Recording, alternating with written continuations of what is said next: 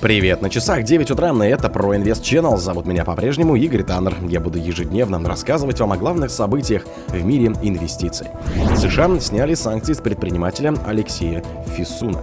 SpaceX выиграла контракт на запуск космической станции Aerobus. S7 изменит технологии противообледенительной обработки после нескольких инцидентов. МВД опровергла информацию о проверке певца Шамана. Верховный суд Великобритании вынес решение по жалобе Потанин на иск экс-жены. Инвесторы в Китае стали чаще покупать золото на фоне падения рынка акций.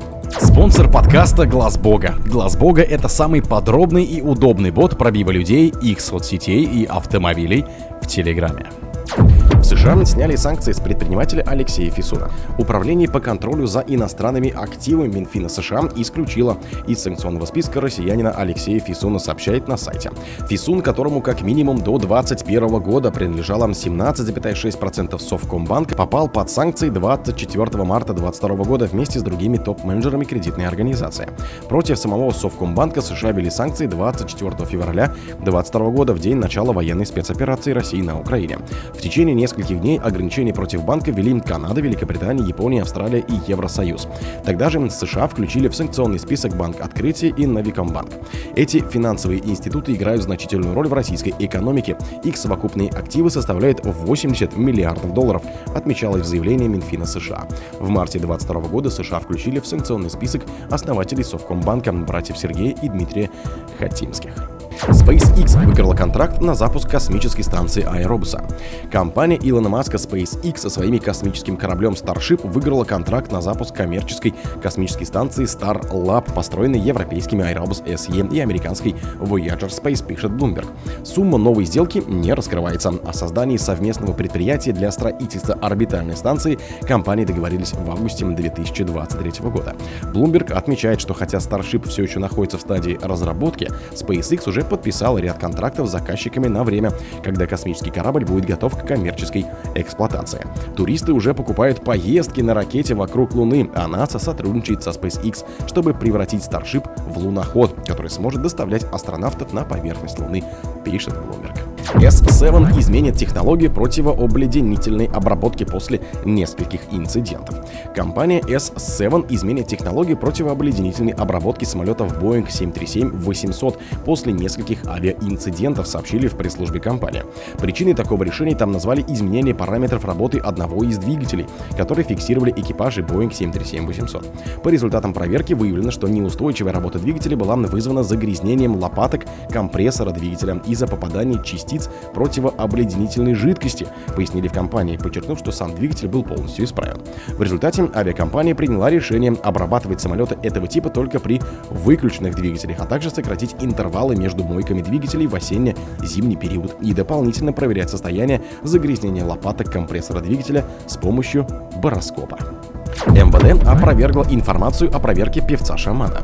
Официальный представитель МВД Ирина Волк опровергла сообщение о том, что ведомство проводит проверку в отношении певца Шамана, настоящее имя Ярослав Дронов. Соответствующее сообщение было опубликовано в ее официальном телеграм-канале. В интернет вброшена информация о том, что полицейские проводят некие проверочные мероприятия в отношении Ярослава Дронова, певца Шамана. Могу ответственно заявить, у полиции нет вопросов ни к самому Ярославу, ни к его творчеству, написала Ирина Волк. Представитель МВД также пожелала исполнителю творческих успехов и, пользуясь случаем, пригласила его принять участие в своей радиопрограмме. Ранее телеграм-канал «Осторожно новости» сообщал, что МВД проверяет певца Шамана из-за жалобы активиста Яна Коробкова. По данным канала, который опубликовал его заявление, Коробков попросил МВД провести проверку на предмет оскорбления чувств верующих и ЛГБТ-пропаганду клипа Шамана «Я русский». Верховный суд Великобритании вынес решение по жалобе Потанин на иск экс-жены. Верховный суд Великобритании вынес решение по иску российского миллиардера Владимира Потанина, признав, что суд низшей инстанции применил неправильные юридические критерии, разрешив его бывшей жене Наталье подать в стране требования к разделе имущества, сообщил Reuters. Решение было принято большинством в три голоса против двух. Теперь нижестоящему суду предстоит заново выслушать аргументы обеих сторон и принять новое решение. Это означает дальнейшее судебное слушание слушание по делу в Великобритании, при том, что Потанин пытался добиться запрета на подачу иска к нему о разделе имущества, пишет Bloomberg. Обе стороны остались довольны решением Верховного суда. Адвокаты Потанина назвали его значительной победой, которая может сдержать так называемый брачный туризм, позволяющий одному из супругов подавать иски в благоприятную правовую юрисдикцию. Инвесторы в Китае стали чаще покупать золото на фоне падения рынка акций. Китайские инвесторы и домохозяйства покупают золото на фоне падений фондового рынка в КНР, что поддерживает его стоимость на рекордном уровне, пишет Financial Times со ссылкой на отчет Всемирного совета по золоту.